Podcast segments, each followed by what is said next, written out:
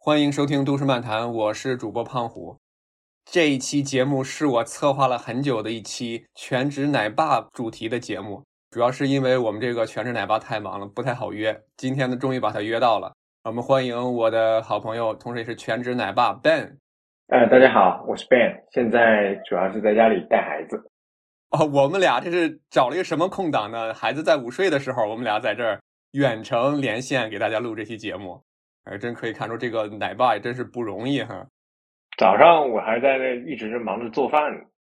哦，是吗？对，你现在基本上就是各种什么做饭、喂奶、洗衣服、带孩子，就基本上所有技能都很都很精通了，是吧？对啊，每天就基本上做这些事情。老人有时候过来一下帮我看孩子的时候，我就可以处理家务。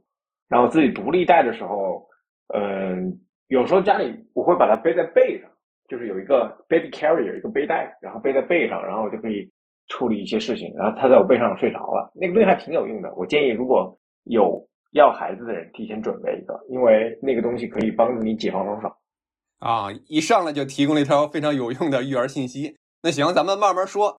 我想这个其实很多朋友应该跟我一样，哎，对于全职奶爸有很多问题想问。那咱们挨个的来说一下呗。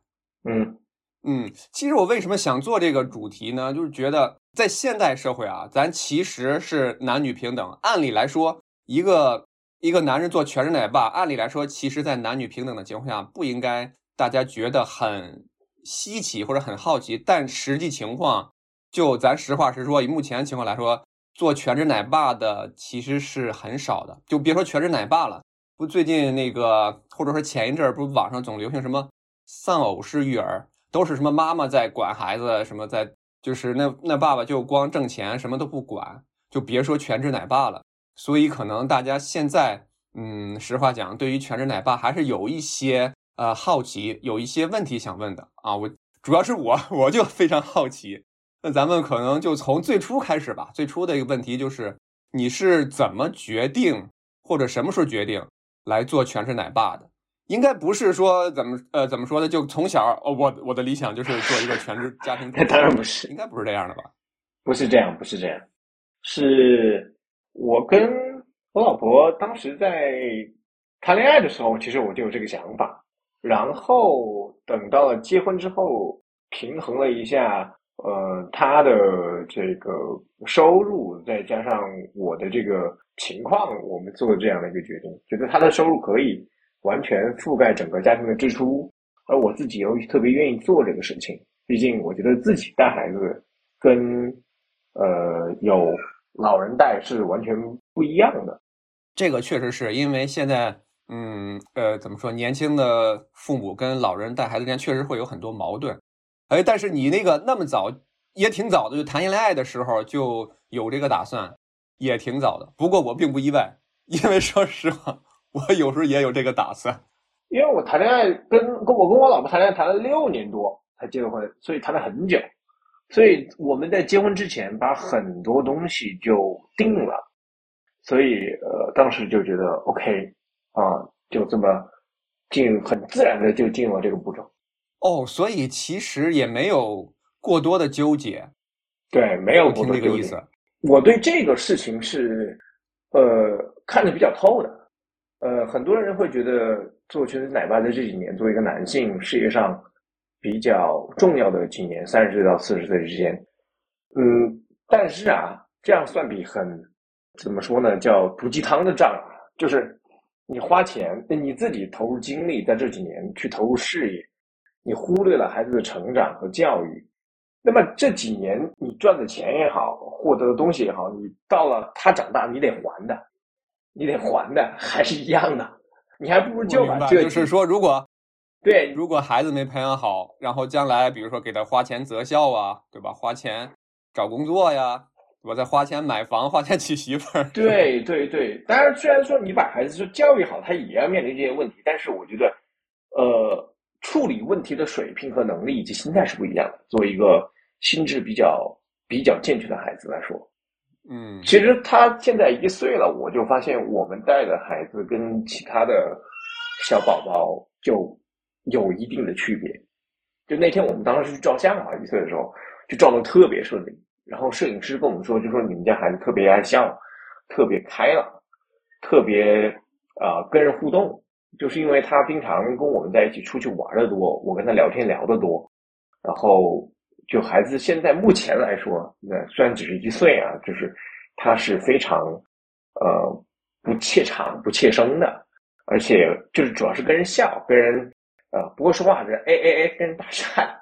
呃，哎，你刚才说的这一点，让我突然想起了，啊，应该你也看漫威吧？就是钢钢铁侠第一部，我记得那里边有一个场景是他那个托尼翻他爸给他的那个遗产的时候，好像有一段录像，他爸就是一个成功的企业家嘛，嗯其实相当于是给他打下了基础。嗯然后，呃，他爸说的那一句话让我也挺感动的。他说：“我这一生最成功的事业，并不是斯塔克企业，而是我的儿子，是你，你才是我这一生最成功的。”呃，对，呃，我能体会到这句话的一个思想感情，但说到这个成功这个事情，我还真的是觉得嗯养孩子的话，其实没有什么成功与不成功之差，主要是就觉得这个孩子是否他自己是否独立快乐，就像我刚才说的，就是他自己能否有一个独立面对社会挑战的，呃，在心理上有这个能力，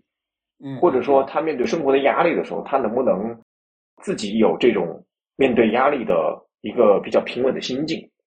特别有意思的一件事情是什么呢？就是你知道我就是之前是一直在做教育培训，就是做托福雅思 GRE 这一块吧。就是在我们这一行，很多人就是对会去创业，嗯我一直都没有迈出这一步。很多人都鼓励我去做这个事儿，我一直都没迈出这一步，主要是因为我觉得我缺乏这种独立面对压力、单枪匹马的这个能力，知道吧？这是从小我觉得在我的教育中所缺失的，就是作为一个人在社会上去面对生存的压力，迎接新的挑战，不，甚至是可以说从心理上啊，从心理上不计得失，去放手一搏这个能力，其实我是比较欠缺的。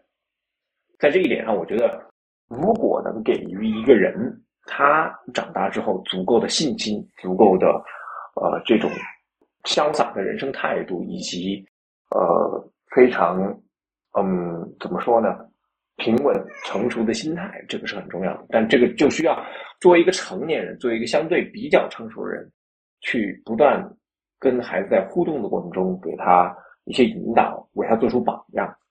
呃，当然我，我觉得做父母的榜样也是比较有限的，只能从日常的生活中，从点点滴滴，由小到大，由浅入深的，先从如何照顾自己，如何照顾自己的这个物品，保管好，take care your stuff，这些东西慢慢一步一步的来。这些东西看似很简单，但是我觉得这些东西可以影响一个人的性格，特别是男生，特别是男生，我觉得。我现在很多对对对对我，现在很多朋友，女性的朋友，她们结婚之后，她会抱怨老公一些事情。这个事情就很多女孩都说什么，回家了，鞋子往一鞋子往那一拖，不收拾，喝完的这个饮料瓶可以放那放一晚上不收，家里回来乱糟糟，她觉得没事儿一样。其实我觉得就是可能我们，特别是我是八零后吧，我们八零后这一代其实怎么说呢？应该是包括现在也是，就是大多数情况是由妈妈带大的。妈妈其实是非常喜欢去参与孩子的生命的，她就会过多的去照顾孩子，不让去孩子去做这些事情。所以我们小时候觉得，哎，这个东西放这儿，它自然过一会儿会被人收，所以我们不用管，习惯了就往那一扔，就不管了。但是这个事情其实没有养成一个我们自己照顾自己生活的习惯。包括我很长时间，我十我都大学了，知道吧？我身份证这些东西，贵重物品都放在我妈那里帮我保保保存着。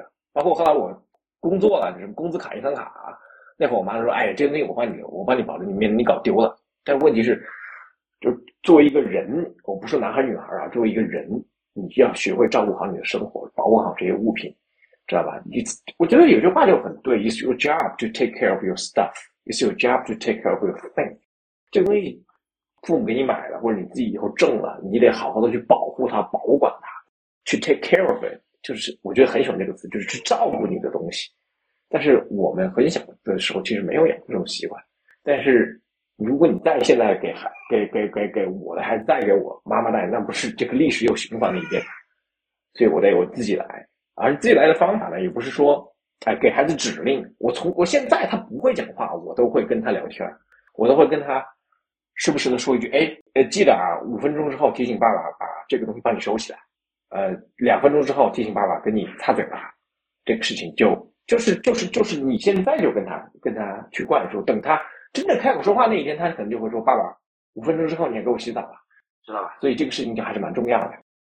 是，还挺有意思的。而且从你的描述中，我能够感受到，你其实是把对于自己在成长过程中，可以说之前你觉得呃你父母做的不足的一些地方进行了一些反思，然后你是想将来再带自己的孩子，千万不能那样了。嗯嗯嗯，就是有一些代际上的一些问题，我们得从我这一代就断掉，然后从下一代给他一个新的开始，不能总是重复这种错误，知道吧？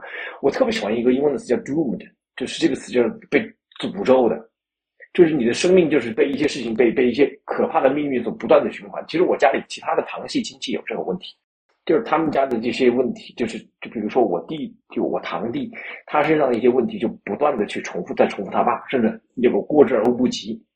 所以这个事情让我非常心有余悸的。而且把孩子养大的过程，其实是把自己养大的过程。我不知道你身边有没有这种朋友，就是。我的一些发小，跟我在当年上学的时候都是那种调皮捣蛋呐、打架早恋呐，还有什么这个就逃课啊这种不学无术的。当年后来啊，到了他们自己有儿女的时候，他们生孩子比我早，他们现在为了孩子的学习，把自己整成跟学霸一样，就是就是还还那会儿他自己学习都不会去想这个知识该怎么吸收，他现在还得去想。我那哥们儿现在还得去想说。我讲一个事情，我讲一个，我讲一个跟学跟孩子讲题，我怎么讲的让他能够接受？我怎么来引导他？我不能直接把答案告诉他。我觉得这是一个人生很大的进步，这就是把自己养大一点。我觉得这个概念特别好。你是这个也非常典型，甚至我们这边有一个算是什么民间的说法，就是不结婚永远是小孩儿，差不多那意思。就是当你结婚有了孩子以后啊，只要你是一个。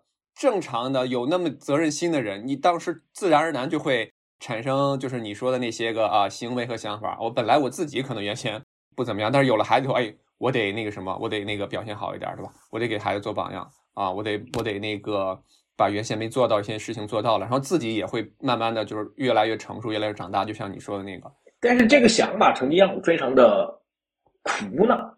为什么苦恼呢？因为。我会觉得，我把这个孩子带到世界上来，到底是为了我还是为了他？是他帮我完成生命，还是我帮助他成长？这是一个模棱两可的一个概念。所以，当其实我想到这个时候，其实我很矛盾。我觉得，如果这个孩子出生意义是让我的生命变得很完整的话，那我作为一个人本身就是不独立、不成熟的。那我怎么样去教导他呢？就是这个、这个、这个、这个东西就很难去调和。但是我觉得，首先你要对自己，就是作为一个要做父亲的这个人，你要自己有信心。首先，你作为信心，不是说你自己给自己做做事建设。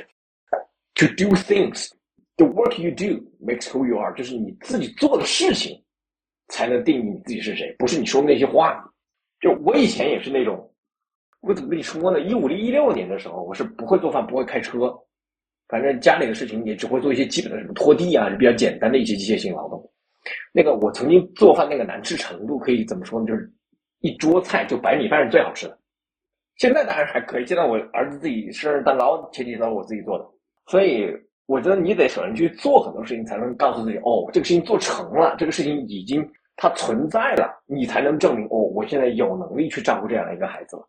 我现在去有能力去去去去慢慢的去去爱他了。包括我做饭的这些技能是在疫情之间养成。这个培养出来的，然后呃，觉得哎，好像我照顾我老婆各方面做的事情，不断的去改掉自己的坏习惯，不断的去听我老婆的建议，说我这个地方要注意收捡，我那个地方要注意衣柜的门要关，喝完水的杯子一定要放在池子里，哪怕不洗，你也要把水用它泡着，知道吧？然后这个用完的勺子一定马上放回去，这些东西。呃，袜子一定要丢在脏衣篓里，不要丢在这个角落里面，因为孩子会捡起来玩儿。他拿起，我那次非常崩溃，知道吗？也不是崩溃吧，就是他就他那个五六月会会爬，会抓东西，他就把我地上一只袜子拿起来咬，你知道，当时我就特别崩溃，我说哦，快点放下，快点放下，快点放下。会放，和那次给我印象巨深，所以我就那次在袜子再也不随便放地上了，因为孩子还会还会咬东西，知道吧？他把你的袜子放嘴里，天呐，他会得病的。所以，所以，所以，我觉得这个这个这个也是你慢慢做这个事儿，慢慢的给自己去给自己信心，慢慢的给自己去去去去呃建立自己的这种技能库吧，叫做技能库，就是做父亲最重要的是技能，不是心态。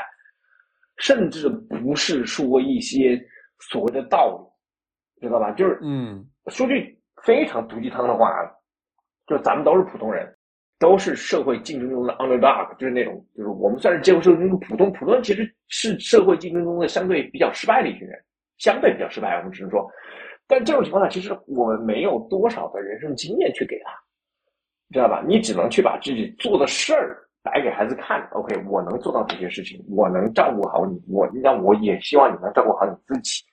那么把这些技能慢慢的传授给他，包括我现在家里拖地，他就特别喜欢看我拖地干什么。我觉得那等他有行行动能力再强一点的话，他能把东西打稳的话，那你可以帮助我来拖拖地呀，对不对？比较简单的一些家务劳动啊，是吧？妈妈包括这个妈妈做的工作，叠衣服啊，你可以去学会去叠一叠。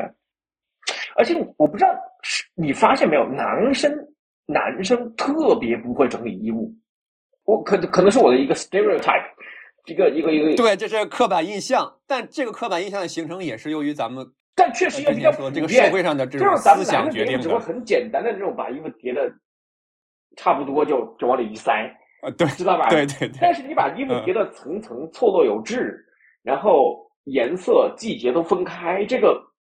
这个还是挺差的，但是你知道吗？就是我从这件事情去想到教育学习，就学习就是就是 academics，就是学习课本知识的时候，因为其实你能把有实有有形的实体化的东西进行整理和编排，放到它合适的位置和格子里面，其实是对我们日后。这个学习知识的一个重要技能，这个这个重要技能就是编排和整理，所以这个技能很重要。所以这个技能就是你会发现很少男生的 Excel 表格或者是 PPT 做的特别漂亮，知道吧？就是他就是有些东西它是乱的，因为他从小没有经过这种实体化的训练，不知道袜子放哪，衣服放哪，然后季节不同的衣服放哪，然后这外出的衣服，然后家里穿的衣服，然后你要整理好，你有这个有形的。整理事物的经验之后，你把它用到一些无形的知识里面，你才能知道哦，原来知识也可以这样分类，知道吧？所以我觉得这个工作其实你别看这些小的东西，其实很重要。我总是因为我本身也是搞教育的，所以我就觉得很多时候我发现一个问题，就是教育本身的问题或者学习孩子分数上的问题，不是通过分数解决的，是通过他的生活去解决的。就是我觉得家长照顾好孩子的生活，不仅仅是让孩子穿的。暖吃得饱，不受伤，不得病，这这这这就是太简单了。这这是我们上一辈人的一些理念，但是到这一辈，我觉得应该至少我们得更新一下，就不能还是那种想法。所以我觉得，其实带孩子不是带，是陪他一起长大，是陪他一起长大。你在家里做这事儿，你让他看见，他模仿你去做，然后你再教他。这个事情该怎么样做的像爸爸像做像成年人那样做的比较 OK，是这么一个过程。嗯，我觉得你说的非常好，就是身教永远要大于言传。嗯，那接下来其实我刚才有个小问题啊，呃，一开始说你就是决定做全职奶爸，其实没有经过太多挣扎啊，就感觉就自然而然的决定了。但是你周围的人他是什么反应？比如说你那边的家长。啊，你老婆那边的家长，你周围的亲戚朋友，我觉得可能会有一些反对声音吧。啊，这个很有意思，就是我岳父岳母，其实对这个事情没有什么，呃，意，没有什么反对意见。到我妈觉得他，他他有这种，就是她是那种观点，毕竟儿子嘛，他养了这么多年，是吧？这个上了大学，找了一份不错的工作，突然又，而且还在一个相对不错的行业里面。然后这几年，因为他在他的传统印象里，就是呃，男生应该去走四方闯荡，怎么能在家里呢？所以他其实一直都一直都让我去尽可能去工作，不要在家带孩子，孩子给他带。呃，这个观念其实扭转过来，还是靠你自己把孩子带好，给他一个信心，他觉得哦，原来他是可以把孩子带的很好的，他是可以把孩子带的很乖的。就是这这段时间，我把宝宝带到，有时候因为我也有点事情要处理，所以我就把我孩子就要在我妈去丢一天，然后我妈就说：“哎呀，这孩子好乖，这孩子好会自己吃饭。”但是后来我跟他说：“那你看到他现在在你面前自己可以吃饭，一岁的孩子，那你知不知道在这之前我在家里做了多少工作？家里有多少清洁是我做的？然后把让让让他在你这里干干净净的把它给吃完。”是吧？他一开始吃的哪块？就是他，他是一月份出生的嘛，然后他夏天刚好是六月份，六月份的时候他就大概就是呃六个月到五个月的样子，然后我们就他可以手抓东西了，我们就让他试一试，试一试呢就把他衣服扒光，就是那个纸尿布，然后把东西放他面前吃的就是从头到脸到到裤裆里都是的，地上知道吧？非常可怕，但是你得有这个过程，你得有这个过程，所以我也觉得就是。呃，这也是不断的在跟父母去去沟通，去尝试去说服他们，尝试让他们接受。但是我父母，我妈也不是那种意志比较坚定的人，所以她看到这些事情，她劝不动，她也不劝了，她就算了，啊。所以朋友这方面，这个怎么说呢？朋友这方面都还挺支持我的，而且我把我自己的朋友圈画的很窄，我现在微信里面就两百多个好友，就两百多，这里面一半左右还是什么？装修师傅啊，是吧？还有 顺丰快递啊、京东啊、普普的电话小哥这些，就就这这这这这就这就这些。所以，我我说实话，因为我之前做教育不仅仅是做老师，还做过运营一段时间。就那段时间，我对我印象很深，就是其实就是对人有重新一个认识，就是说你身边不需要那么多人你认识的人，知道吧？就是你自己可以就把维持一个小圈子就可以了。就其实我每年就时不时就会删一些好友，就不联系的时候就就就删掉了，然后然后圈子里现在就两百多人，就很安全。我觉得只要这部分我在乎的、经常聊天、碰面、点赞或者留言的朋友，或者来武汉看我的朋友，咱们能够有有有有交集、有联系，互相彼此支持和认可就行了。多的人后来我就就就基本上没联系，就就就不联系了。就不联系了，控制自己一个社交圈子。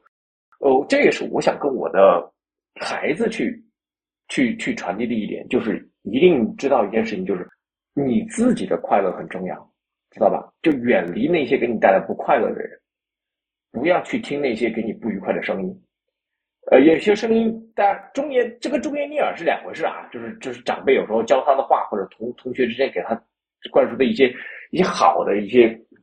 一些 positive idea，他当然是应该去听的，但是问题是，他一些人就是跟你的理念不对付，跟你的想法不同，只是表达他的一些呃思想，让你去顺应他，这种就是从小就建立这种反 PUA 的意识，然后就就就你生活在你自己，就是每个人一辈子就去只会接触到那么多人，就是有一种观念是上一辈人传递给我们，就是觉得任何社会关系都值得维系。因为你指不定山不转水山不转水转就碰到那谁了，是吧？这个关人情社会关系你要去走动走动。但是我觉得现在随着社会的发展，大家圈子，大家主要是社会分工越来越具体化，所以你可能在一个行业里面，你可能在就只认识这批这批人，你也不可能去再走关系去去去去去跨行去做很多很多不同行业的事儿。作为你嘛，那么我觉得这种生活态度从小就可以。跟孩子说，就是说，你不要去受外界的一些影响，就维持你自己的生活圈子，维持你自己跟你自己最要好的朋友保持联系，互相关照、互相理解、互相学习就可以了。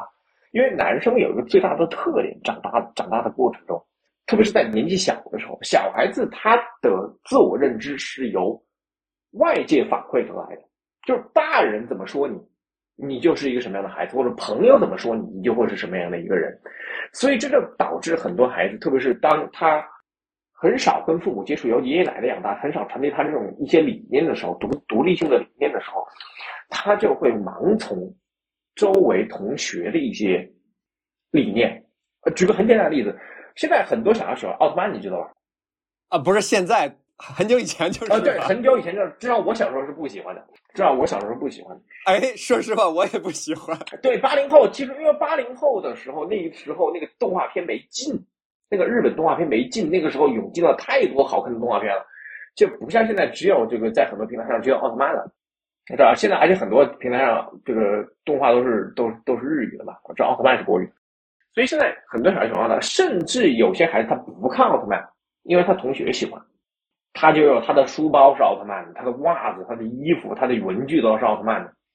但问题是你真的喜欢这些东西吗？还是只是因为你想融入那个圈子而已？融入圈子，我觉得对孩子来说很重要。但是融入圈子去喜欢一个自己不喜欢的东西，或者是自己不熟知的东西，这个很难说。就是我想说的就是，他是不看这个动画，但他认识里面的角色，他不知道里面剧情，他去喜欢，就是这么回事儿这但只是个例子啊，不是说喜欢奥特曼不对啊。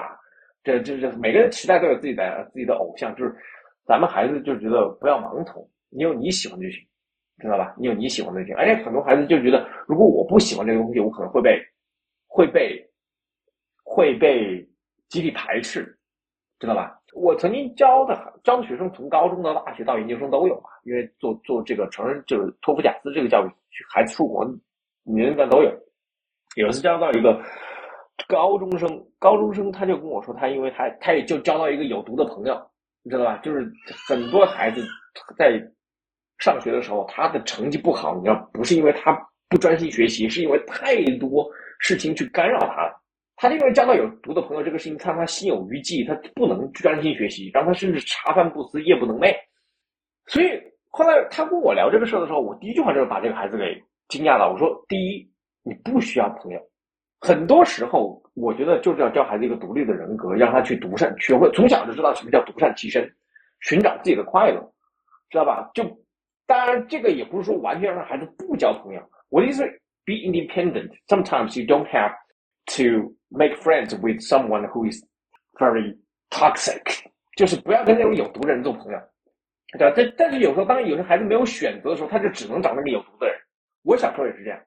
我到现在都，我都，我都记得我儿时那个玩伴，你知道吧？就是，就是他是，他是一个有毒的人。他经常说你要怎么，我就不跟你玩了，知道吧？你要这样，我就不跟你玩了。所以，呃，从我自身这么多年的一个角度，做一个寻找自我快乐的一个角度来说的话，我就就要教告诉告，我从小就告诉我的我的宝宝，我说个你要寻找自己的快乐，你要自己最爱的东西，这是一个壁垒，这是一个壁垒，这是一个城堡，这会让你长大之后。仍然可以在这个城堡里享受快乐，而别人进不来，就是这个。嗯，我觉得你这个理念真的是非常棒，哎，说的我非常的感动感慨，差点把要问什么问题都忘了。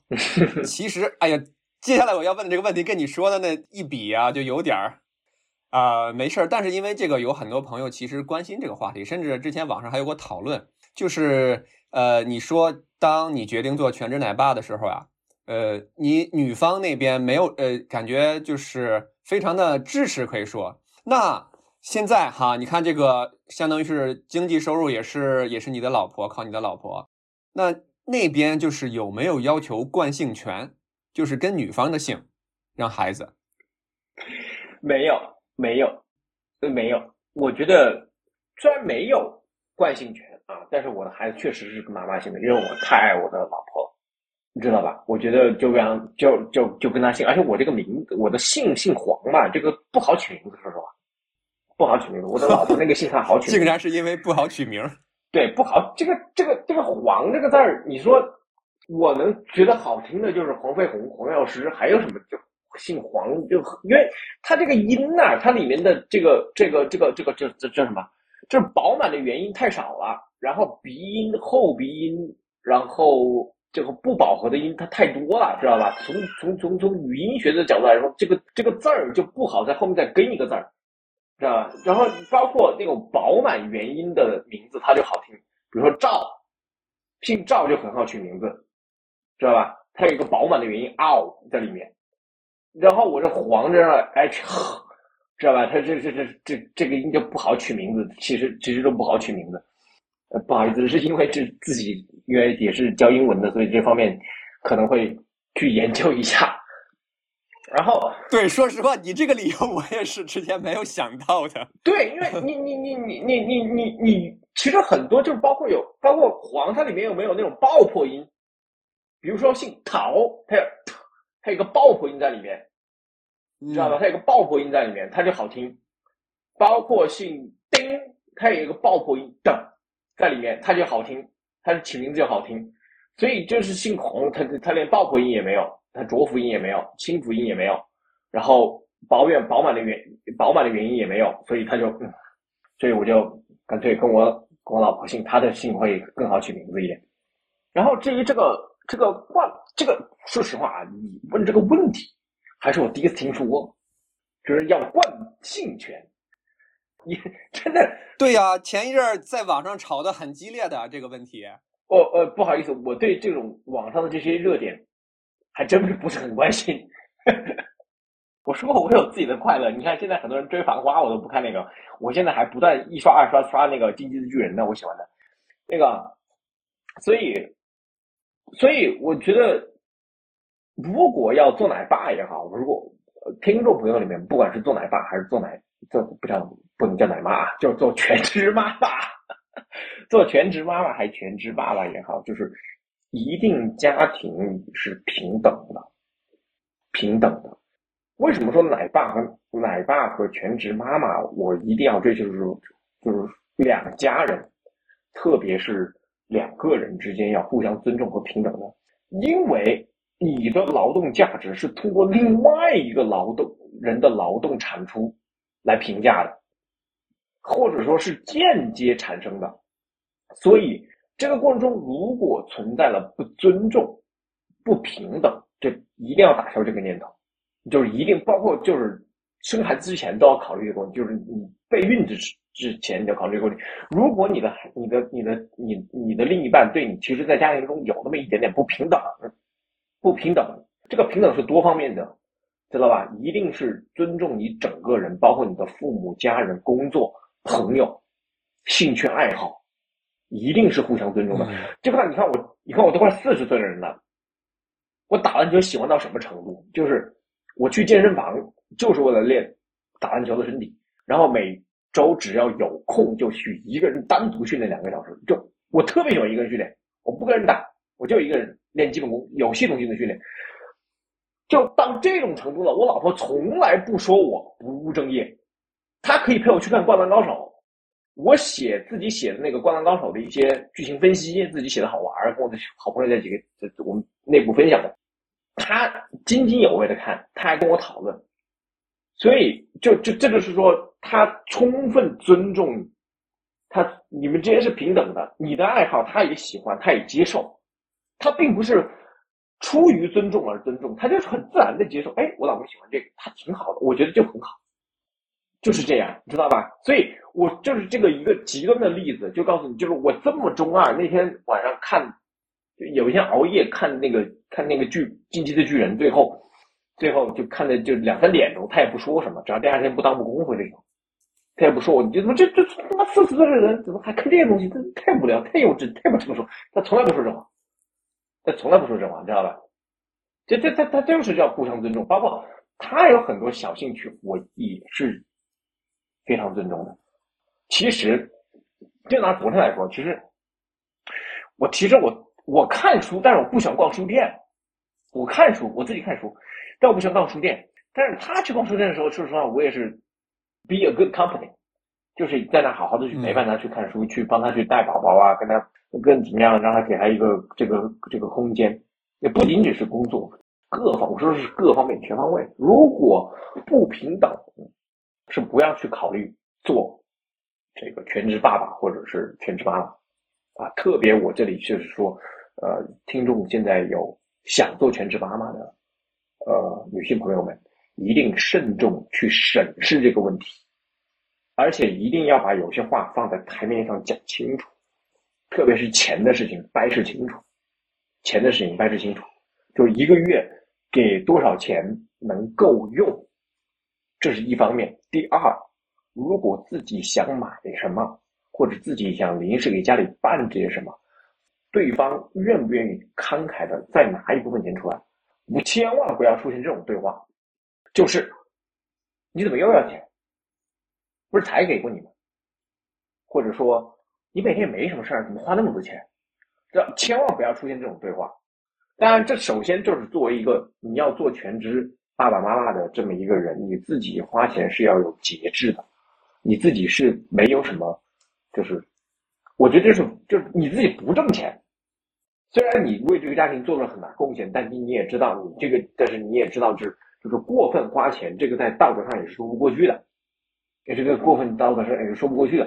我也不是说非要说道德去去去去去架这什么人，但是我自己就是这样，因为我可以跟你说，我一个月大概老婆给我就是这么多八千块钱左右，但是这里面房贷，因为我房是我自己自己的房贷、水电，呃，我自己的保险加起来就是大概不到五千，所以我自己在家照顾，就是我自己平常做饭干什么，自己花。出去买个饮料、咖啡什么，就是在这三千多块钱里面，你基本上不出这三千多块钱，多了。我从小就有一个习惯，就是我对钱这个事情不是那么感兴趣，也不是因为有钱，我家里就很很一般，就是我觉得就我玩的事儿，它不需要花钱。问题是我从小玩的东西都不需要花钱，知道吧？我的那些兴趣爱好，我就是车表鞋这些东西，我都我电子用品，我这些都都都都不是特别喜欢。然后呢？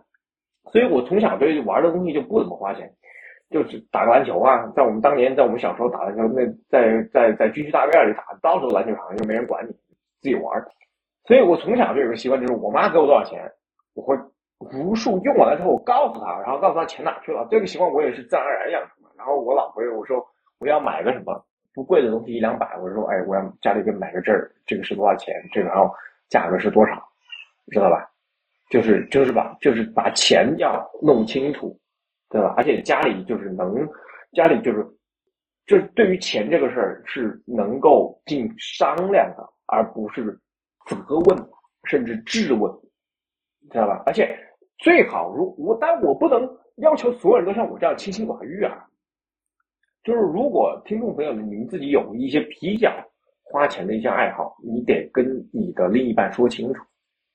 包括我健身，包括我健身的，我健身你总得交会员费吧，对吧？呃，这我也是挑个比较便宜健身房，一年一千五百块钱，啊，你都笑了，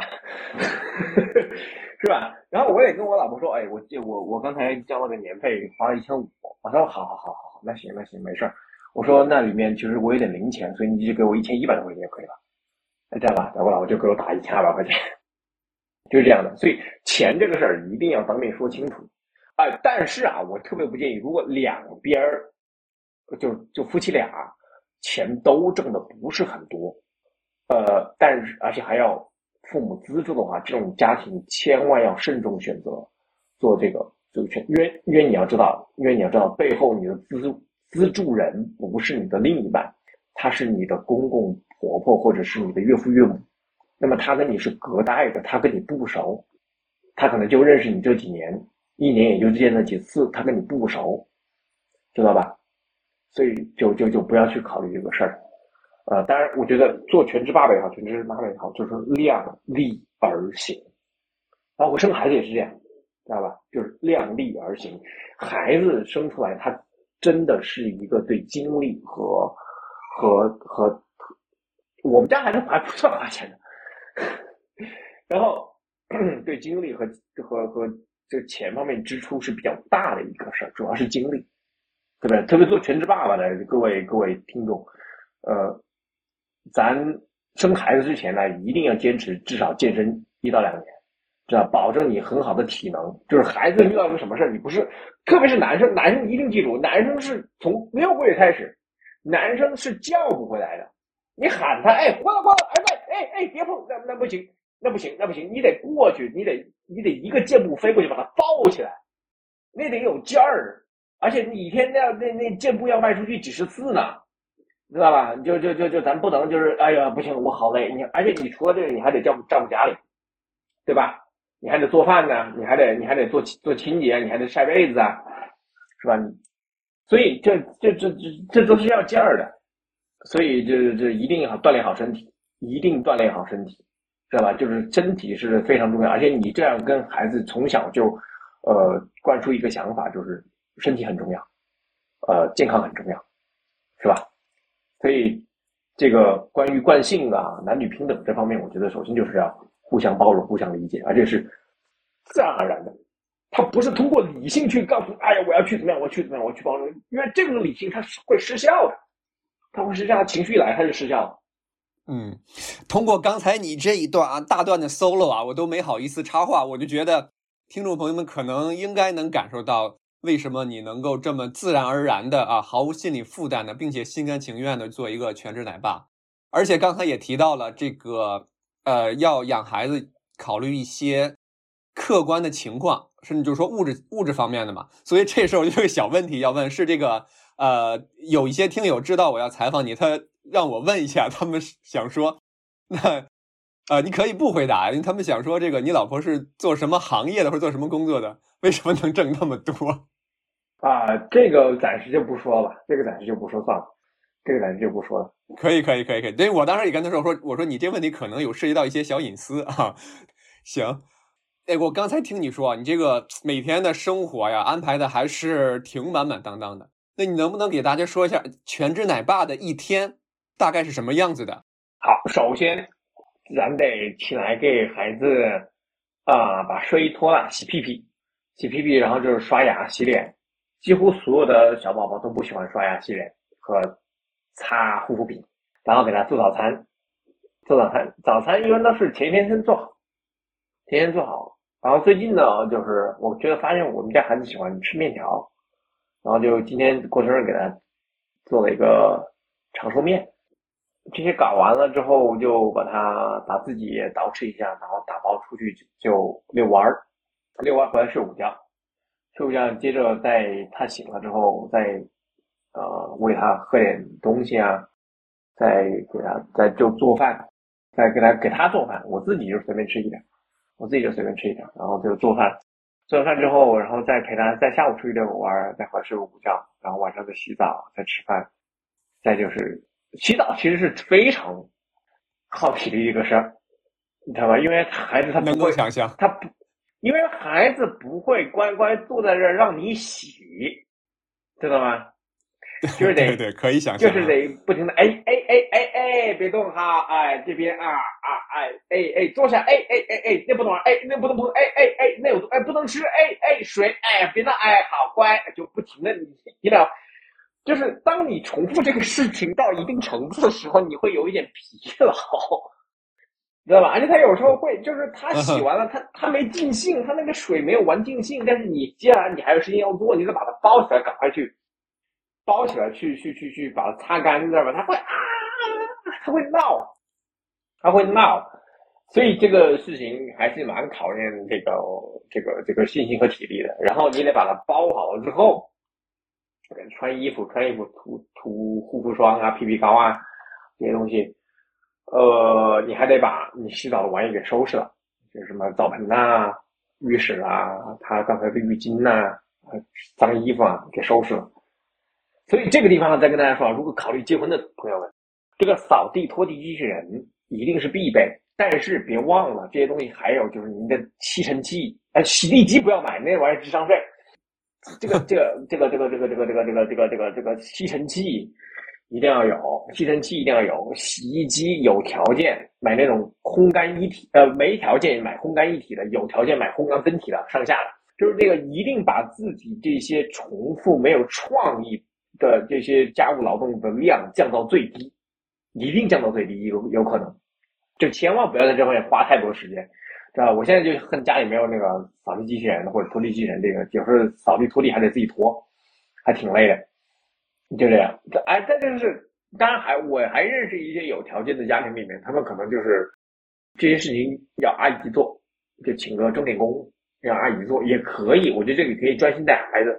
但是我自己，我觉得作为男性，我觉得这个对我来说还是蛮有价值的一件事情，对吧？因为你要教孩子，知道吧？就包括当时我们以后我们以后要买新房的时候，当时有人给我们推销那个全屋地全屋的那个智能系统，全屋智能系统，知道吧？我当时一下就给他否决了。我说为什么呢？我说他在家里愿求愿用全屋智能系统，那出门了，在大街上哪里有全屋智能系统啊？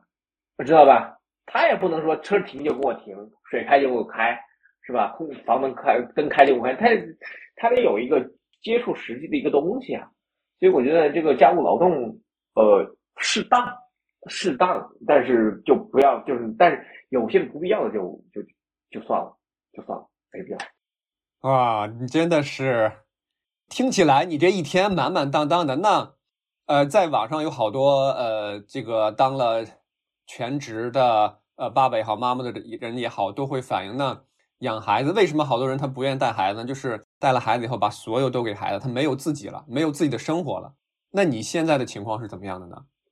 我有啊，我这不是在跟你接受采访，这不就是自己生活，就是控制一下节奏，就是你可以让父母来一周，周一到周五来个一天到两天，然后这时候你有空去做别的。因为说实话啊，自己的生活怎么说呢？因为我也比较喜欢做饭。我是喜欢做饭的一个人，包括，所以我觉得做饭这个事情对我来说算是爱好的一种释放。然后呢，呃，不是父母带孩子嘛，包括今天就是我岳母也来了，所以下会儿待会儿跟你就是采访完了之后呢，我可以去运动一下，知道吧？就是我觉得这些东西是最重要的。但是我也知道很多人他说自己生活不仅仅于此，包括什么一些朋友圈子啊这些东西啊，我觉得这个每个人不一样。每个人不一样，我觉得我联系朋，我觉得我的朋友为什么都那么少呢？因为我们是那种长时间不见面也不会觉得很生的人，也不会觉得这个就是就是会经常在一起，时不时哎朋友圈看他发个发个发个朋友圈，问问哎女儿最近怎么样啊？你女儿最近怎么样啊？问你最近怎么样啊？身体怎么样啊？就是所以，如果是对于那些特别期望在外面去 party 呀。聚会呀，那样的人来说的话，这方面确实可能会有一点损失。但是啊，你反过来想，其实这是这个时机、这个时期，其实是你对这个社交圈子的一块试金石。你在这里带孩子，带孩子不理社会上发展的一些事情，没有跟你的朋友经常打交道，会不会让你的朋友他们组建新的圈子？或者说跟你生疏啊，跟不跟你来往啊，等等这些，其实你可以试试一试一试，我觉得我那个朋友，特别是你像我一个朋友，我发小在上海，每年回来找我，每年回来毕业一定会回来找我聊天。我们俩聊天，你别看就是有时候一年不见，两年不见，疫情都三年不见了，回来依然聊得火热，就完全不会尴尴尬。我这我特别喜欢喜欢听他讲他的故事，他也喜欢听我讲。我觉得这就是真正的好朋友，就是这样。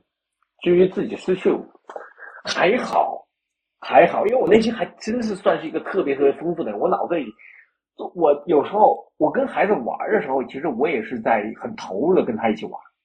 我真的是很投入的跟他一起玩，所以我不觉得。可那天在一个。足球场上，他跟别的孩子去交换玩具，最后那个那个另外一个小姐姐要把他的玩具拿走了。他就拿走之后，我就一把把我孩子抱起，在他还没有显出难过的时候，我就跟他说：“哎，你有我呀！”所以当时他就一下子就是啊，就没事了。你还有我呀！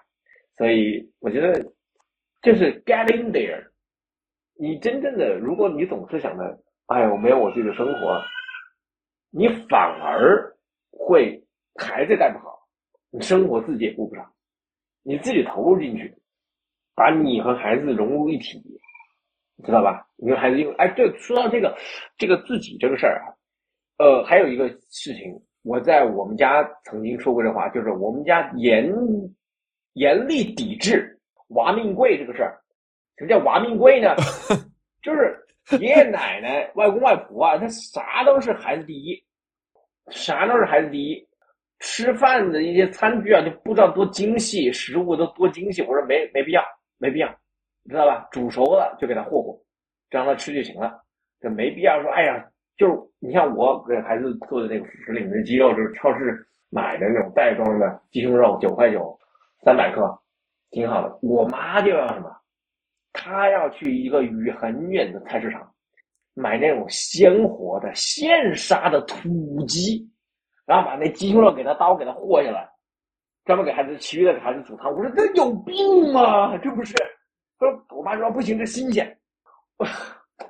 所以我就觉得啊，这样啊，我跟大家说一个事实啊，那种其实其实现在菜市场是严格禁止宰杀，就现场宰杀的，你知道吧？因为影响卫生，这是第一。第二，就是这是一个常识，就是咱们在超市里买的那都是经过了消毒的，经过筛选的，那反而更健康。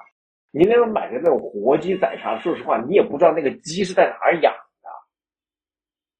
他不能溯源，他追踪不到渠道，他也不知道那个鸡到底得过传染病有没有有没有遗传病，那反而更不好。你就看那鸡是活的，会走路，那你那那那鸡说不定还有遗传病呢，知道吧？然后他现场宰杀，那个宰杀的工艺也是要经过很多层消毒，在在在工厂里宰杀，跟那个菜场一刀啪一下，那鸡流血，那那那那那那那卫生条件更差。知道吧？看着新鲜，那卫生条件更差，还不如买在超市里买的。这是个很多人都不知道的一个事儿，都老年人知道。哎呀，这鸡多多好啊，这是活的，活蹦乱跳的，是吧？还能走路的。你这鸡买回来都是都都已经成成肉，但那个袋装超市的袋装鸡肉更加健康，更加卫生。那个你去买那个鲜活宰的鸡，那说不定那个鸡都不知道都不知道怎么养的，不知道吃什么长大的。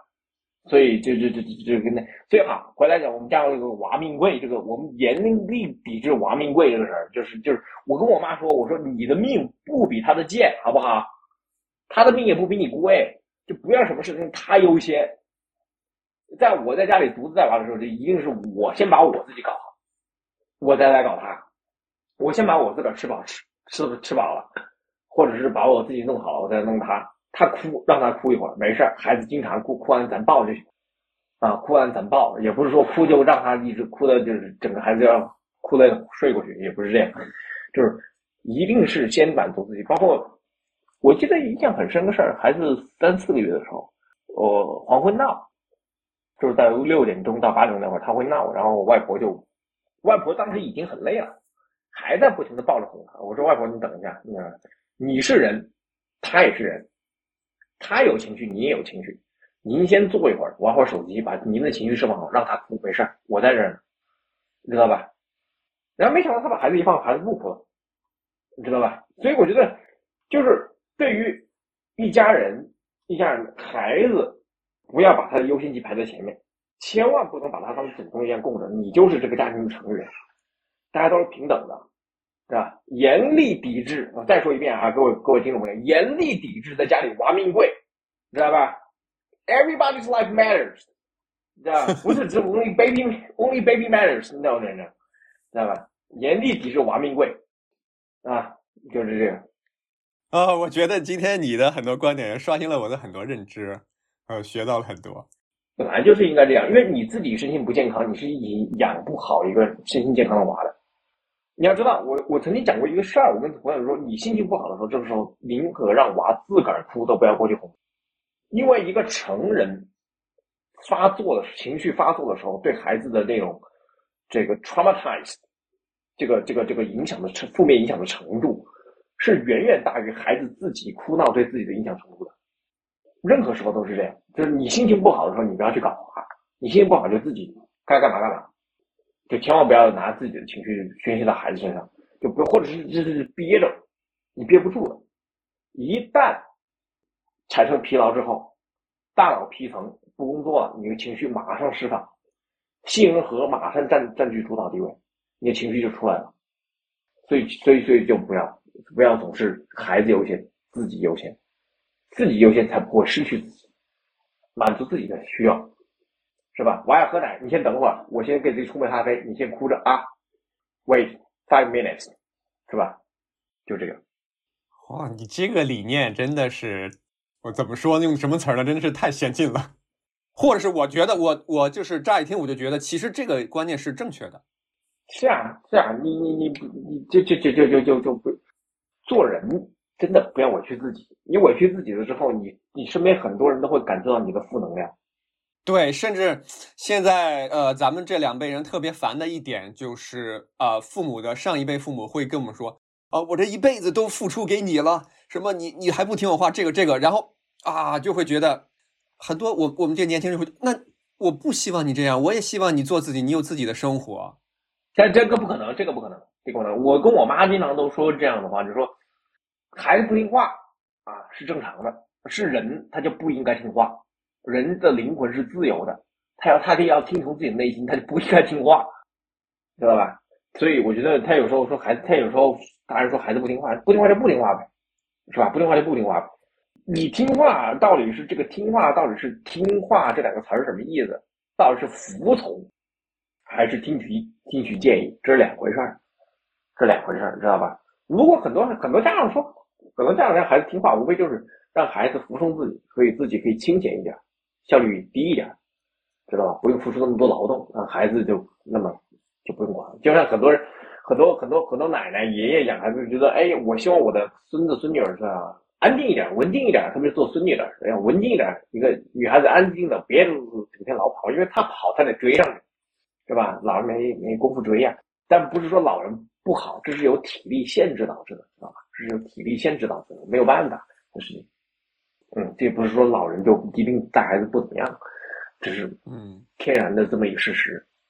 对我我刚说那话的意思，其实就是其实上一辈的那个理念，他就觉得我这一辈子都付出给孩子了，他怎么说呢？有些时候会用这个绑架孩子，然后导致孩子也对也非常的难受。所以我觉得就像你说的，这种错误的观念在你这里就断绝了。嗯嗯嗯。哎，刚才咱们聊了这么久哈。听你看一直在带孩子，然后跟孩子每天在一起，而这个时候呢，妈妈大多数时间都是在外边那个赚钱养家，对吧？嗯，这会不会产生一种情况，就是跟妈妈相比，孩子和你更亲近？如果是这样的话，那妈妈会不会有一些失落，或者有一些吃醋？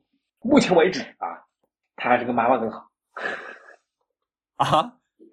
对，因为妈妈更亲。对，因为这是天性，这个不是说你照顾他他就那个怎么样的，这是天性。但是其实我们家，我老婆很早就觉得孩子应该更喜欢我是对的，因为她本身就，因为我老婆本身就很喜欢我，因为我们两个人都觉得是这样的。我们两个当时结合在一块儿的时候，都觉得彼此能喜欢对方是一件很难得的事情，就这么一个心态，所以他会觉得，呃。彼此都会认为对方是一个发光发热的人，所以他会对方应该会去吸引更多的人的目光，所以他会觉得，哎，孩子更喜欢我是很正常，他也希望孩子更更喜欢我一点。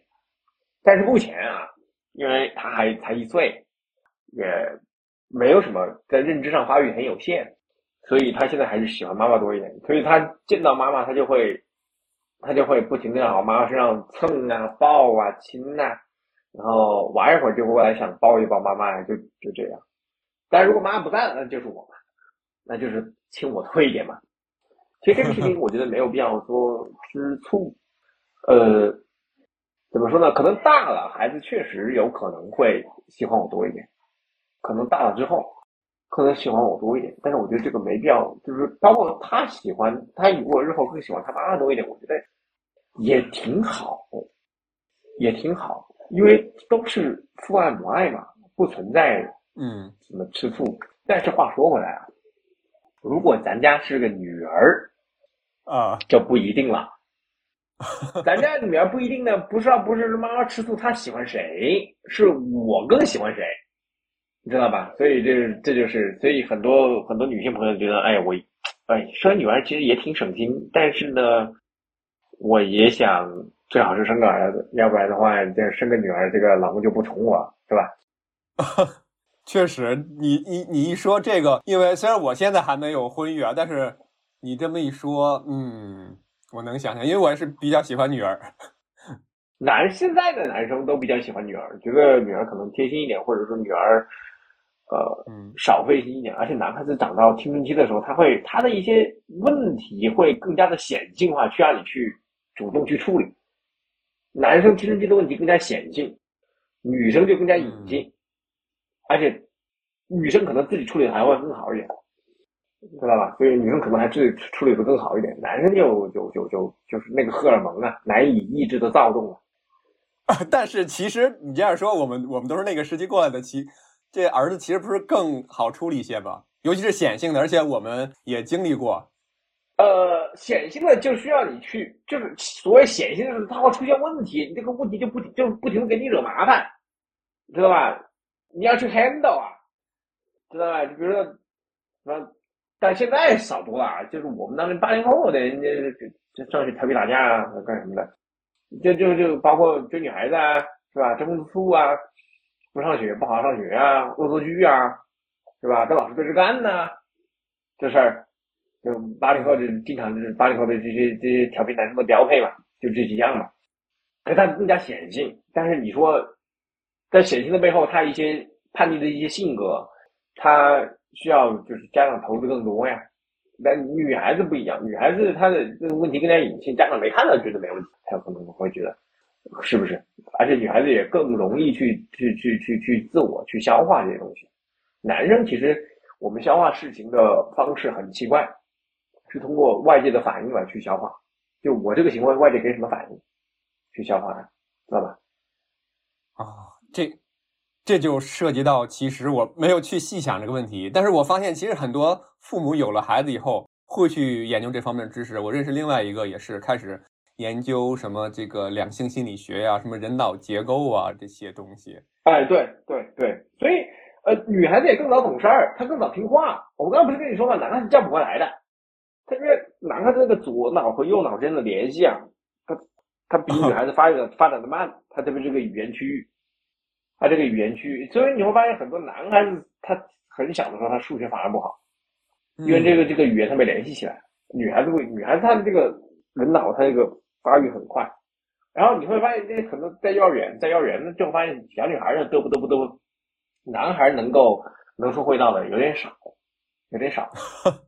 哦，是这样，是吧？男孩子就胡闹的多，你知道吧？男孩子就这，但是我跟你说，特别是聪明的男孩子，他越会胡闹，因为他一定要把他那个聪明的想法，用他那个充沛的体力付诸于实践，让他让他看见。你很简单一个道理，就咱小时候都活过农村的八零后，回农村男孩干嘛？男孩榨牛粪呢，啊啪，是吧？在河塘里去钓虾呀。是吧？掐着那个，掐着那小鸡大鹅，到处到到处转悠啊！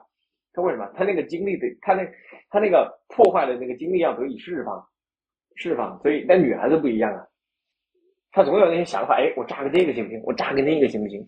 哎，炸这个是这个反应，炸那个是那个反应，你知道吧？他就他他他他就要不断的去去去 experiment，所以这就是很不一样的地方。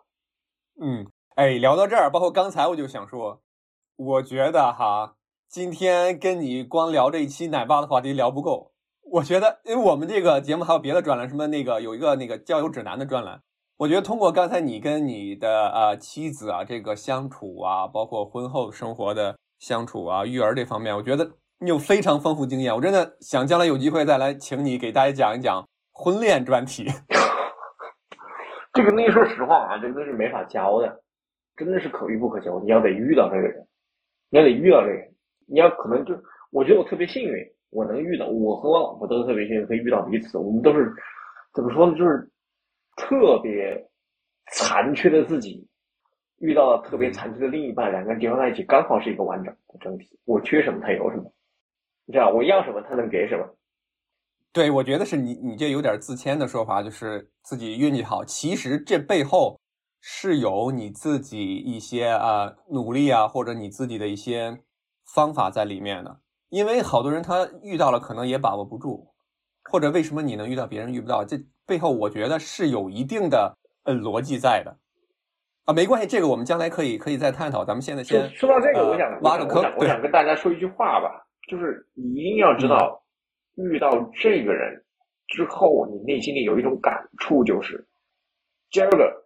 我遇到他了，在就是此前所有吃的苦都值了，他可以抚平你内心所有受过的创伤，就是那一切都不再重要了。从今天开始，我跟他在一起才是重要的。就一定要，就是你如果心里有这个想法是很重要的。如果你遇到一个人，而且这个这个这个想这个想法不是热恋时候有的，是持续在有。我觉得，我实话告诉你，我之前真的没想到你会这么说，但是你刚说这句话的时候，直接就击中我了，因为我之前好像跟你简单透露，我我现在就有这种感觉，就是在之前，呃，我们不都是有一个假设性的话题或者幻想的话题，就是能不能穿越回到过去，就是改正以前你就说的吃的所有的苦啊，犯的所有的错呀，就让我们的人生或者是变得更美好啊，或者是我们穿越回去以后就像开了挂一样。那种，我之前一直是有这种想法，但是在之前遇到那个女生以后，我就觉得我不会，我不要穿越回去，因为我穿越回去改变哪怕一点点，我都见不到她了。在对我都会遇到遇不到她了，所以我觉得我不回去。对，我不回去。说实话，我曾经梦见过自己做了一个梦，你知道吗？回到高中的时候，我在哇，那我不是得回去找他。天呐，他这时候还在上，因为他比我小四岁，我上高一的时候，他还在念小学呢。知道吧？所以我说啊，那我不是得回去找他？哇，好累啊！所以我就觉得，就就就就是这样，就是这样的一个道理，就是你自己遇到这样一个人之后，你会觉得不重要，过去怎么样不重要，现在很重要，珍惜现在可以。过去所有的事情吃的苦都值了，为他这一刻都值了。嗯，好，那我们继续聊奶爸吧。好好好。这个嘉宾太厉害，自自己直接就 Q Q 回咱们的主题了。嗯，呃，好，那刚才其实呃，咱们聊的也差不多了，问了你对于你做奶爸你自己对吧？你周围的人啊，你的亲戚朋友，其实我在呃还有两个简单的问题啊，一个就是我再扩大一下范围，呃，除了你周围的亲戚朋友什么之类的，你看你平时会带孩子出去对吧？带孩子出去的时候，周围的陌生人，他们看到哎，一个带孩子奶爸。是不是也会有一些不一样的反应，或者说你甚至有没有引起过大家的瞩目？有，主要是女生，主要是女生，特别是妈妈，他们会觉得哇，这个奶爸好厉害，会自己给孩子换尿布，会自己全部一个人来，会自己给孩子去弄，呃，这个这个他的一些卫生啊，什么东西都自己搞，嗯，很多。有两次特别印象特别深刻，就是有一次我在麦当劳，呃，我自己在吃东西，然后给宝宝吃他自己的食物准备好的，旁边有个妈妈就跟他女儿说：“呃，你看清楚了啊，回去告诉你爸，别人爸爸怎么带孩子。”你看第一，第二是前两天我们去一个商场给孩子换尿布的时候，其实换到差不多的时候，我跟我老婆说：“你你你你你你放手，我来我来我来我来，你知道吧？”我老婆其实他这方面不是很行，然后。旁边刚好有一对换尿布的夫妻，然后那妈妈就说：“哎，什么时候我老婆也我老公也可以要跟我说，要我放手让他来？”我觉得吧，是的，会给我一点虚荣心上的加成。我觉得，哎，啊，to be recognized，就是大家能够认可吧。呃，但这也还好，这也还好，对，偶尔增添一点乐趣，这并不是我主要带娃的一个动力。确实会引人侧目，特别是。那次我一个人把他背在前面，拎着行李箱去火车站，那呃，就就有很多人就就关注我，嗯嗯，但是我同时也发现，就是我出去遛娃的时候，也碰到过一两个奶爸带娃的，嗯，我觉得这是一个社会进步的表现，他既是承认了女性在社会中的工作的重要性，也是承认了男性在家庭中的价值。所以我觉得，呃，有条件，随着社会的发展，是大家生活越来越富裕了之后，如果能让男生去承担这些工作，其实是一个社会从人文角度进步的一个表现。而且，说实话，这些东西也不难，只是很多男生他不屑于去做。真这个东西真的不难，就是当时我觉得，是不是上周那个在商场那个那个事情，我就我就我就问我老婆，我说。很多男生真的就觉得换尿布这个事儿很难嘛，或者说给孩子洗屁屁呀、处理小宝宝的臭臭臭啊这些东西很很很困难吧？确实，但我老婆说，其实她说可能会是这样吧，可能会是这样。至少她的闺蜜里面，男生能做这个事儿，真的确实不是很多。但我觉得这个东西，只要你稍微用心的去做几次，一下就会了，而且很快呀。它并不是一个很很很很很很长、很很冗长的过程。嗯嗯，哎，我觉得你说的这这一点特别好。之前我在问你这个问题之前，我还怕害怕说现在的社会风气是不是有那么的进步，我还怕你会说会遇到一些风言风语啊。没想到完全都是正向的反馈。呃，对，大家大家不这样，大家不这样，因为。因为女生希望男生男生去 get involved 在这个这个事情上多参与，他所以他他所以看到他心目中的一个人，他真的去这样做的时候，他会觉得哦，真好，知道吧？所以我觉得男生对这个其实很无感的。这我如果反正男生看他觉得挺无感的，或者说就是看着就看个新鲜，知道吧？就看个新鲜哦，这还这带带个好玩，哎，小宝宝很可爱没了。啊，女孩子不一样，女孩子她她她她她有这方面的压力存在，她就会。哦，如果有个男生可以这样去做，那真的是非常的好。但是我觉得是这样的，分工不一样，仅仅仅此而已，分工不同，分工不同。包括嗯，如果是朋友之间，比如说我老婆跟她好朋友一起聚会，大家都在这，老公来了，是吧？然后我在那儿，我给孩子去，就是孩子自己吃饭呢，我给孩子去去去围围兜啊。呃，换衣服呀，换尿布啊，旁边就会有女孩子说，她同学就说，哎，你看你人家爸爸怎么样？我说，哎，算了算了，就是我觉得是分工不同，知道吧？就是社会角色不一样啊。我觉得肯定在很多方面，特别是在他们的那个那些男生的工作领域，我是不如别人的，知道吧？就我就就不要以己之长教己之短，教教他人之短。嗯。就是这个很，其实很不公平，再加上人家也没有我这么能够花时间，所以就这个就这个这个，我一般就就就就就不想让就路人说我的几句好，我很感激。朋友之间说我好的话，但是我也要保证，就是咱不要让人家的夫妻之间有什么膈应的，知道吧？因为家庭不一样，社会分工不一样，连孩子本身个人都不一样。我自己觉得我的孩子挺好养的。真的，他他会吃啊，这就很不错呀。那这孩子又没到现在一岁了，就两次，一次新冠，另外一次是打一个疫苗，呃，过敏，就这两次不舒服，没病过呀。我现在我儿子，所以我觉得这孩子也不一样，所以所以咱就不要比，是吧？我很感谢大家给我一些正面的反馈，但是咱别比。是吧？每个男性在家庭里的责任是不一样的啊！我是，而且我是没有他们那种，甚至有时有些男性就是一家子都指望这个男，这这个这个老公养活，他是 bread winner，所以我觉得，而且他他可能还赚的不是那么那么的多，还得还还咬牙在坚持，所以就就就就不要再在这个方面再给这些男性的朋友去增加一些不必要的负担。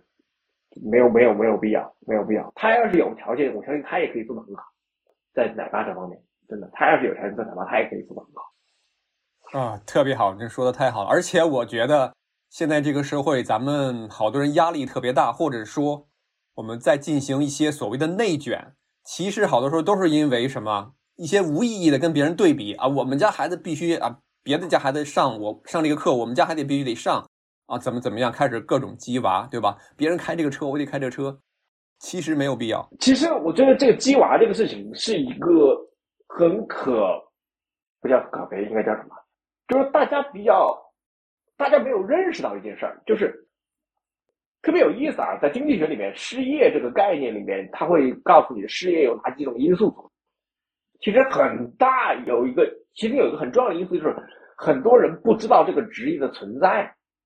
这个职业的存在，以及这个职业的取获取这个职业的渠道，所以我觉得，你如果真的是大家说到鸡娃这个事情，你给自己的孩子去制定你的人生目标的时候，第一当然是符合他需要的，但如果不能怎么办呢？就是你就是家长，我知道家长会给孩子选专业。但家长会不会为了一个孩子去了解一个行业？不是说给孩子提供关系啊，就是这个行业是怎么样的，能像张雪峰老师那样跟孩子做个小小简单的小介绍，就你做这一行或者是你真的是了解这一行的人没有？好，我举一个很简单的例子啊，也很极端。我朋友的一个哥哥，在一个寺庙里做住持，收入非常丰厚，有所耳闻。但是你想过，你有没有你有没有跟你孩子说，哎，以后咱们就以后做住持啊？但我说这是个极端的例子，就告诉你有些职业你是不知道的，对不对？嗯，他这个住持是结婚了之后才去做住持，但是他没有斩断红尘的，他就是相相当于是一个寺寺庙的 CEO，知道吧？还有在如果当然很多很多家长也会想到，就是说跟孩子以后找工作，你得得呃这个离家近呢，是吧？方便呢，不要不要受苦啊，是吧？要安全的。但是很多职业其实没有我们想象的那么糟糕。现在中国的大西北还在处于很多地方还处于开发地段，还是还需要建设。在那里的一些建筑工人，包括挖掘机师傅，的平均月薪在八千元左右。但这是我打听到的数据啊，从 Boss 直聘上面我我我看到，这开挖掘机就就怎么了？他他就就是都是凭本事吃饭，怎么就低人一等了呢？对不对？都凭本事吃饭，这怎么又低人一等了呢？对吧？所以我就觉得很多职业只是大家不知道而已，就就往那些大家所谓赚钱的职业里面死冲，那那不卷才怪呢，知道吧？所以包括就是大家只是去找这些看得见的东赚钱的东西，但问题是，任何对于一个平民来说看得见的风投，那都表示那个风头已经过了呀，对吧？而且说实话，有些风投一定是你需要有一些内部渠道，你才能够知道的，对吧？所以那个钱你才赚得到的。那个那普通人赚不到怎么办呢？那我们就通过自己的知识去探索呗，是吧？就不需要你就是鸡娃，说实话，鸡娃的话，我也会适当的鸡一下，但是你得鸡娃，你得有个方法，或者你自己。我总是那句话，就是自己不行的事情，别要求孩子去做。我总是这句话，就是你自己知道的事儿，你跟他，你你带他去做可以；你自己都不知道，你别。就很简单一个例子，就前几天我跟几个同同同同学聚会，我们在周末去聚会，都带着自己孩子来了。其中呢，其中有个朋友就跟我说，孩子现在大概五岁了，要是上大班，要学十一内加减法了。结果他爷爷拍着胸脯说：“来，你给我一包花生米，我包孩子就会。”结果一包花生米都吃完了，这孩子还不会。这就说明一个问题，就是很多孩子、很多家长在教孩子、接孩子的时候，他他不知道。好，我想说什么呢？就是首先你让孩子学十以内的加减法，你要教孩子第一件事情就是识数。意意味着什么？二意味着什么？三意味着什么？二是两个一，三是三个一。要实数，而且那些等式一加四等于五，这个等式，你首先要让它，它是一个语言，你得现在把它阅读出来，你现在让孩子去阅读这些语才对，知道吧？所以你都不知道，你看在在那在那教孩子算，还说孩子怎么这都不会啊？问题是他连数都不识，你要他怎么会？他都不知道那个十代表着什么，他也不知道那个九代表着什么，这个问题问上听上去很。ridiculous，但是他就是应该你去，这是孩子心里去想的一个问题，就为什么九是九，八是八，七是七，就这就这个问题非常 philosophical，我知道，但是你就得去，但这就是孩子脑子里的疑问，他说不出来，但他有这个问题，七代表什么？那一横折，七代表什么？他不知道，知道吧？所以我觉得鸡娃。鸡自己也有就方向性，就是你真的想去教孩子，你得真的去指导他。就像我那个发小一样，他现在教孩子，他就要把这些东西都学透，哪怕很简单的东西，他都要学透。我我真的不是，我觉得你可以开一个家长课堂了，真的。哎，所以说家长是最难教的一批人，真的，家长是最难教的一批人，因为他如果能够改变自己，早改变了。家长的教。是在于改变他的一些人生观，改变他对事物的看法，改变他的生活态度。但是有些人，你想连戒烟都很困难，那改变人生观那不更困难吗？嗯，也说不定。我在想，如果他想改变的话，其实他只要参加这个家长课堂，就说明他有想改变的想法，是不是？其实就可可以可能，对吧？跟你说，我教我做教育这个十年了，十多年了，真的是那句话，就是尊重他人命运，知道吧？就有些事情，当然上课啊，我肯定是倾囊相授，但作为去改变别人，你是要通过他再去改变他孩子，这真的是一个太大的工程了。这这这这这这这这这这是一个 odyssey，这是这这这这不行，这这我觉得尊重他人命运，你知道吧？我不做这种事情，我不是我曾经我曾经做过，在双减之前，我就在一个双减之前，我误打误撞进入了一个少儿培训机构，教小孩子。哇，点点每天花时间跟这些家长去聊啊，唉，不见成效，他就不做那个事儿，他就或者他他或者是觉得你说的有道理，但是他就不做，他觉得这个事情不重要。而且你知道，我特别是我有一个前同事的老婆，他就非常喜欢激他儿子，他有时候总是他总是来我这里说，哎，我儿子怎么样怎么办？我儿子他又这样了怎么办？他又闯祸了怎么办？他来找你要的不是解决方案，他要来的找你要的是一个万灵药，就是你打个响指，儿子就是我儿子了，他儿子就听话了，知道吧？他要不是这个，知道吧？但是问题是世界上没有这种东西啊，你很耐心的跟他讲，他现在处于一个什么样的发展时期，他现在心理发展是会做哪些事情。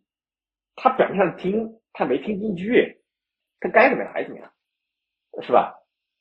嗯，你说的确实非常有道理。就是很多家长现在也要带孩子看书啊，什么分级阅读搞一大堆啊，听一些专家的哦，分级阅读给孩子买这个书，然后到一年龄给孩子买那个书，但那些书你自己看过吗？对不对？我觉得不用给孩子搞什么分级阅读，他就幼儿园、小学的课本，咱读过没有？那些历史人物，咱们去了解过没有？这些是历史书背后，这是古诗背后，就是“锄禾日当午，汗滴禾下土，谁知山一阶艰苦”这句话，这个这个诗人写这句话，到底他所处的年代是怎么样的？发那个年代在唐德宗时期发生了什么，才让这个让诗人写下这样的诗句？所谓“粒粒皆辛苦”，到底指的是这个“粒粒”是谁碗里的饭？是农民碗里的饭还是你碗里的饭，知道吧？把这些东西搞清楚就可以了。激娃激正确的方向，我总觉得用巧劲儿不是用死劲儿，用死劲儿成不了事儿。啊，我想说点什么，但是我感觉你说的已经非常好了，我就不要在这画蛇添足的进行一些总结啊什么之类的了。咱们直接就往下进行吧。好，呃，聊了时间也差不多了。嗯，我现在啊想有一个问题。算是最后一个问题吧，要问一下你，那你就是将来的打算是什么样的呢？你是一直做全职奶爸，等到孩子成年上大学，还是说你其实将来也会在某个时间点，孩子上幼儿园了、上小学了，你就会再回归职场？呃，我可能会在他上上小学完全回归吧，上幼儿园的时候可能会做兼职，做兼职，上小学会完全回归吧。也不一定，得到时候再看，到时候再看，就是看，首先就是要考虑家庭的经济状况，这是首先要考虑。吃饭问题首先是要考虑的，首先考虑大家经济状况，嗯，再来考虑孩子的发展问题，就是一定是先满足自己，包括我自己那当时的一种我自己的一个身心的一个一个一个健康程度，那先考虑就是家庭状况，自己先身心健康程度，然后再考虑是不是继续做这个事儿。我想最好是做到他上小学以后，我想最好是做到上上上小学以后，能能在这小小学之前去去更多的去陪伴他，去锻炼他的，去培养他的一些运动的习惯，呃，认识事物的习惯。这个认识事物的习惯非常重要。什么叫认识事物呢？就是认识事物，首先第一个要叫。要就是作为一个弱者认识事物的方式就是求求助，所以我当时在那个呃少儿机构跟小孩子们跟家长们说过同样一句话，就是你们一定要知道如何寻求帮助。第一个要知道问谁，就是向谁寻求帮助。第二个知道要问什么话，让大人听得懂，知道吧？啊，当然这是第一个大的点。第二个大的点就是学会拒绝，学会拒绝这个事情，就是我不喜欢，我不要，我不舒服，我疼，我疼，就是一定学会去拒绝和寻求帮助。这两个对于认知、认识世界是非常重要的事儿。一个是把世界的不积积极因素、积极因素吸纳进来，一个是把积世界的消极因素给排除出去。就是这，这是，但是这个东西你是两句话很简单，你要让孩子真的有这个意识去做很难。包括有时候是的，包括你你觉得，比如说啊，好，比如说看孩子五六岁了，他可以说话了，他可以互动了，他很活跃。这国人现在问他这样一个问题：哎，爸爸妈妈如果要生一个小朋友了，不要你了，你怎么办呢？那我这个时候我就直接会告诉我的小朋友：第一，如果你不知道回答，你就可以选择不回答。但不管到这个时候，那些人会追问：哎，这这小孩怎么不说话呀？我刚问你呢。那我这时候我会告诉我的宝宝：你不想回答的问题，你可以不回答，你可以不予回答，然后你可以把它记下来，告诉我，我会告诉你答案。那我觉得同样，你可以把这句话去回给你去问的那个人，问你的那个人，你会我会告诉我宝宝，你就跟他说，我这个问题我不知道怎么回答，但是我回去会问我的爸爸，他会给我一个满意的答案。I always give you an answer，我一定会告诉他，这就是只会拒绝最基本的拒绝方式。这个问题就是你要知道，小孩在成长过程中会面临很多窘境，让他陷入恐惧、焦虑和不安，我们得一一把这东西排除出去。才让他健康成长，是吧？他们就说：“哎，你爸爸妈妈走了，他们不要你了，是吧？”可能我和我老婆就想出去看个电影什么的，就把他放那。现在现在就连孩子外公也都说这话。我说我说我就跟老爷子说：“我说爸，您别说这话啊，就别拿这个逗他。但但是你你跟你跟咱爸说了，那家里还有其他人呢，家里还有其他亲戚呢，他总会说这些话，或者外面有些生人，是吧？”都开这些玩笑，所以得告诉他，哎，这些东西拒绝出去，知道吧？很多问题就是你可以把这个问题留下来，我们一起讨论。问题是可以讨论，你可以跟我讲，我可以把这个答案告诉你，知道吧？而且我希望我的，而且我我也尽可能的保证这个答案是他心里想的，是给他带来安全感的。包括以后如果要说，但是所以所以就是因为这个事情，这个过程会很漫长。所以我也不知道宝宝到时候什么时候能够真的具备这部分的能力，甚至可能要到九岁到十岁，可能要到九岁到十岁。所以我得，我得，我得，我得，我得，反正以后再做全职工作，我觉得我也不会做一个像当之前在在很多培训机构那样做，就是上八到十个小时课那样的，就暑假或者周末上八到十个小时，我也不会去选择这样的一些机构。去做这样的事情，因为我还有很多的，因为他到了十岁，他又经历一个发展很重要的事。那小学三年级的时候，知道吧？小学三年级的时候，我告诉你，其实这里我也可以跟很多家长去分析一下这个，分享一下这个点，就是他到了十岁之后，你要培养孩子的一个叫做找答案的能力，就是翻书找答案就会。去，我我教小朋友的时候，我跟他们说过一句话，我说，知道答案在哪里。比知道答案是什么更重要，就是你知道去哪里翻书，你可以去有兴趣，你可以去小学看一下，就老师在课堂上提出一个他上节课讲过一个问题：有多少孩子在翻书？有多少孩子在翻书？什么意思呢？还在这个时候要经历一个思维能力的转变，就是从直觉和经验思维跳跃到推理逻辑思维，有些孩子跳不过去。就会导致日后学习很大困难。什么叫直觉思维？二加二等于四，七十六乘以五十三，那就需要计算。所以我们要培养孩子的，就到这个时候，你要培养他一个去去去寻找答案的能力，而不是我知道答案从记忆里面直接调度出来。因为人的记忆在一段时间是有限的，他随着知知识的增多，他不可能。全部的把知识的一些信息点都记下来，它要记入知识的结构和系统，所以这所以这个事情是要从四年级到五年级左右三四五年级左右开始培养的。这就是所谓的孩子拉开差距，其实是这个差距体现在哪儿呢？很多人不知道，这个差距体现在这个差距是从十岁开始慢慢的会出现，但是真正体现在成绩上是在初二的时候，用物理学上来了，又要学物理了。在武汉这边是这样的，就初二开始学物理了，然后到开始学化学，所以然后你学习的压力开始增多，你就开始开始记录知识的结构和系统，然后到了高一的时候，到了高一的时候，我记得我高一的第一个数学老师特别好，他当时很早第一节课我就听了这个名词儿，我到现在都记得，就是我们高中数学的主要任务是学习数学建模的能力。嗯哼。数学建模的能力，我到现在其实也不理解这句话什么意思。但是后来通过我自己的了解就知道，可是可能就是理解这个知识的系统，然后去构建这个系统知识的构建性。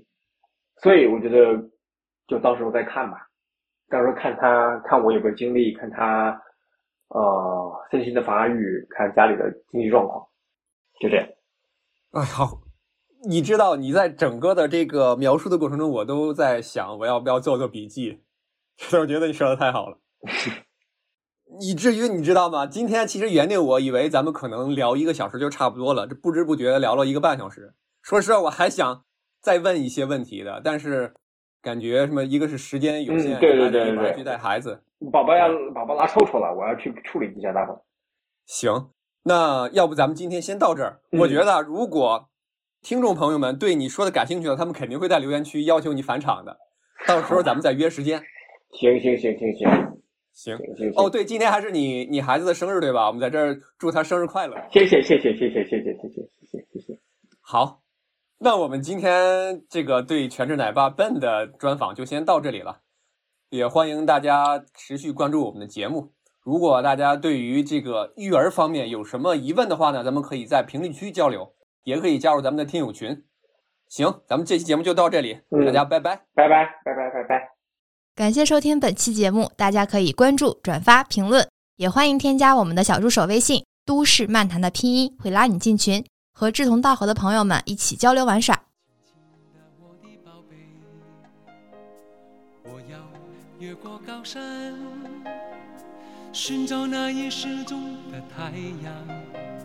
寻找那已失踪的月亮，轻轻的我的宝贝，我要越过海洋，寻找那已失踪的彩虹，抓住瞬间失踪的流星，我要飞到无尽的夜空，摘颗星星做你的玩具。我要亲手触摸那月亮，还在上面写你的名字。啦啦呼啦啦啦呼啦啦，还在上面写你的名字。啦啦呼啦啦啦呼啦啦，